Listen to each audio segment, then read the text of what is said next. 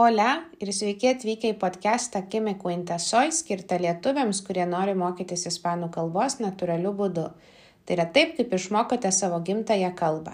Šiame podcast'e girdėsite daug natūralios ispanų kalbos, paprastų istorijų esamajame bei būtajame laike, bei sužinosite įdomių faktų apie ispanakalbės šalis bei ispanų kalbos įvairovę.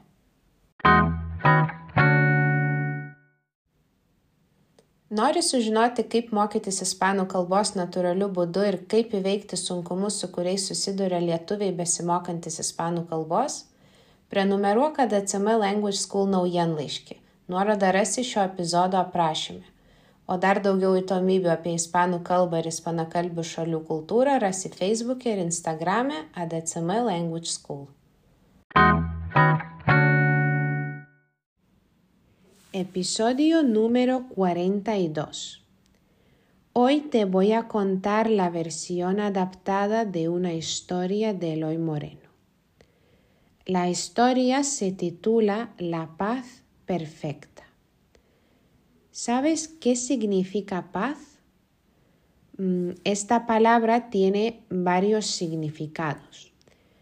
Puede ser una situación cuando no hay guerra por ejemplo, ahora podemos decir que no hay paz en el mundo porque hay varias guerras entre Rusia y Ucrania, en Israel, etc. También la palabra paz puede describir una relación de armonía entre las personas, es decir, una relación sin conflictos. Además, puede significar la ausencia de ruido en un lugar o en un momento. Es decir, cuando no hay ruidos y hay tranquilidad, hay paz. Pues la historia que te voy a contar se titula La paz perfecta. Una vez había un concurso de pintura un concurso en el que los pintores tenían que pintar, mm, dibujar la paz perfecta. En sus cuadros los pintores tenían que reflejar la paz perfecta.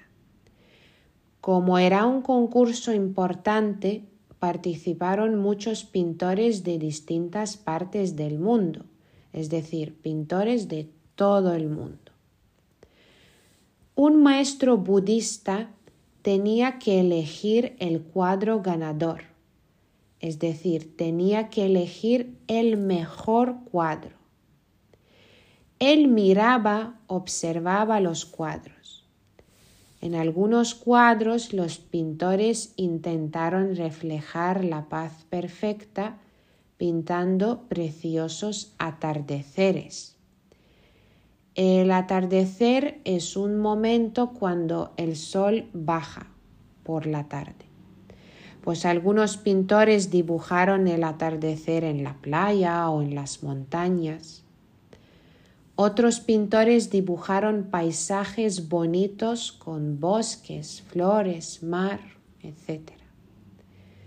Pero en la opinión del maestro budista, ninguno de esos cuadros reflejaba la paz perfecta.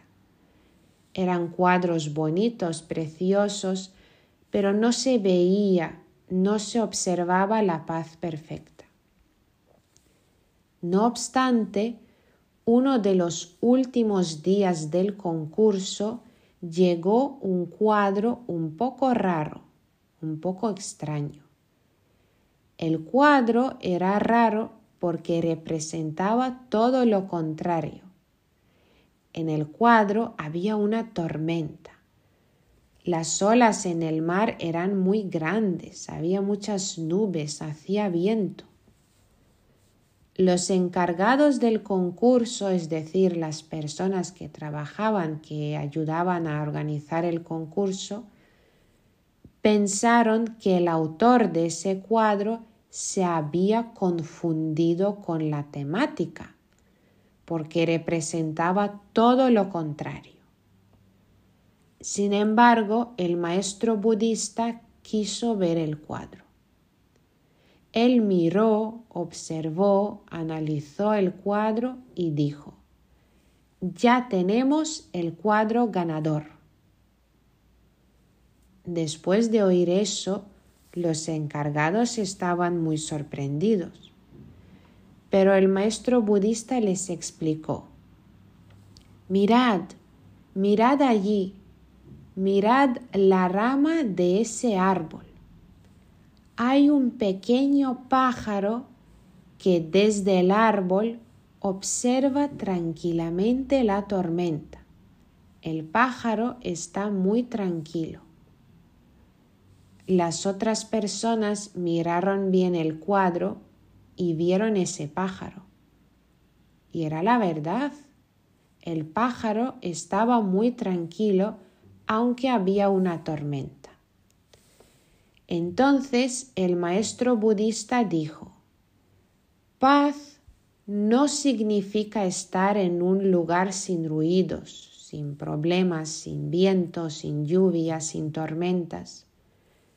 Paz significa que a pesar de estar en medio de la tormenta, ese pájaro es capaz de estar tranquilo.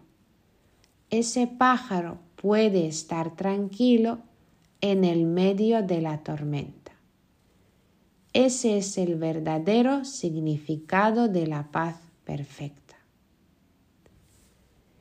Y eso es todo, el fin de la historia. ¿Qué piensas tú? ¿Qué significa la paz perfecta para ti? ¿Estás de acuerdo con el maestro budista? Cuéntamelo en los comentarios de este episodio y hasta pronto.